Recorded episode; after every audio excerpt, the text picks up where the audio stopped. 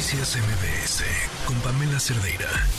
Híjole, no me gustaría de ninguna manera pues amargarle la fiesta. Acabamos de pasar la celebración de la Navidad. Viene ahora el Año Nuevo, se aproxima también la Rosca de Reyes, pero también tenemos ya a la vuelta de la esquina la Cuesta de Enero.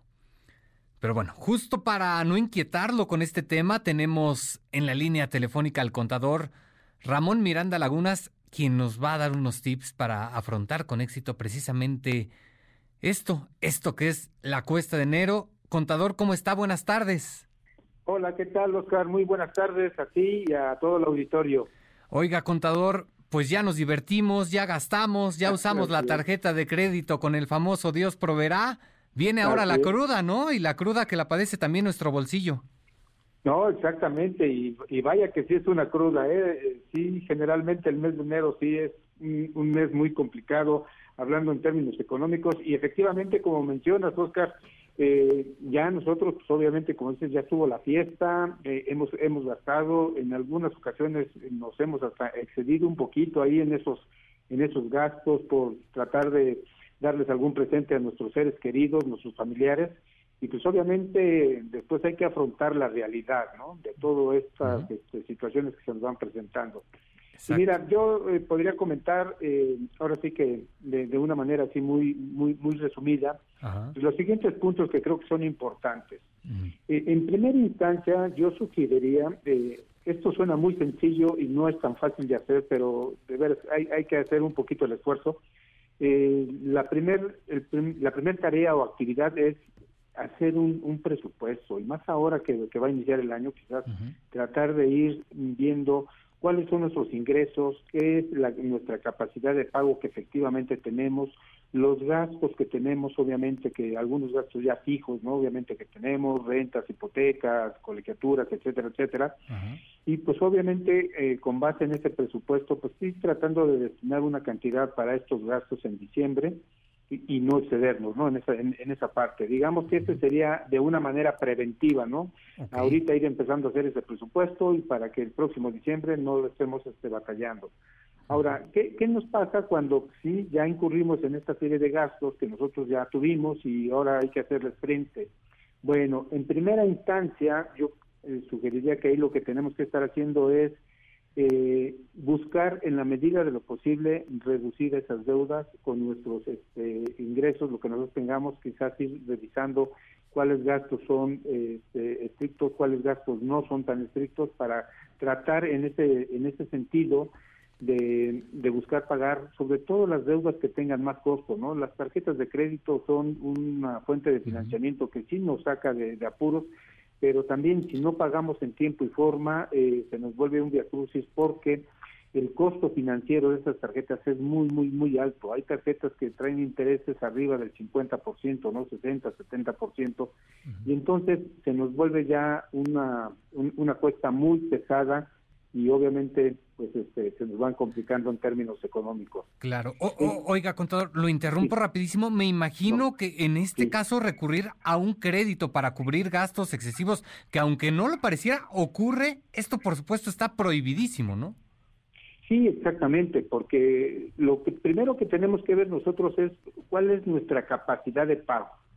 Y en función de esa capacidad de pago es que nosotros ya podríamos estar estableciendo qué, qué prioridades vamos a dar y sobre todo, si nos vamos a endeudar, pues buscar una fuente de financiamiento que no sea tan cara, ¿no? Eh, comentaba yo hace un momento, la tarjeta de crédito es muy, muy cara, pero hay créditos personales que también son un poquito caros, pero digamos que son más baratos que, la tarjeta, ¿no? Entonces, ahí entra una parte que se llama eh, consolidar deudas, es decir, sustituye una deuda cara por una deuda más barata. Y entonces ya tengo ahí una disminución de intereses y a lo mejor esa es una estrategia que pudiéramos ir haciendo para ir reduciendo esos gastos que tenemos al principio.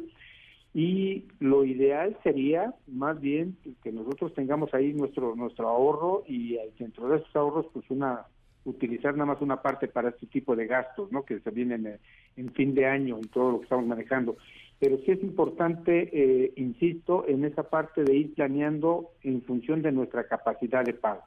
Ok, perfecto. Oiga, eh, ¿hasta qué punto Ya lo dice usted, hay que tener un manejo responsable de la tarjeta de crédito, pero ¿hasta dónde nos podemos permitir este famoso tarjetazo? Sí, eh, yo, eh, ahora sí que dentro de las recomendaciones que nosotros pudiéramos estar haciendo, una es eh, del 100% de nuestros ingresos, obviamente, pues tratar de, ¿cómo se llama?, de considerar todos los gastos indispensables, ¿no? Todo el sustento de casa, el gasto, colegiaturas, renta, hipoteca, en fin, ese tipo de gastos.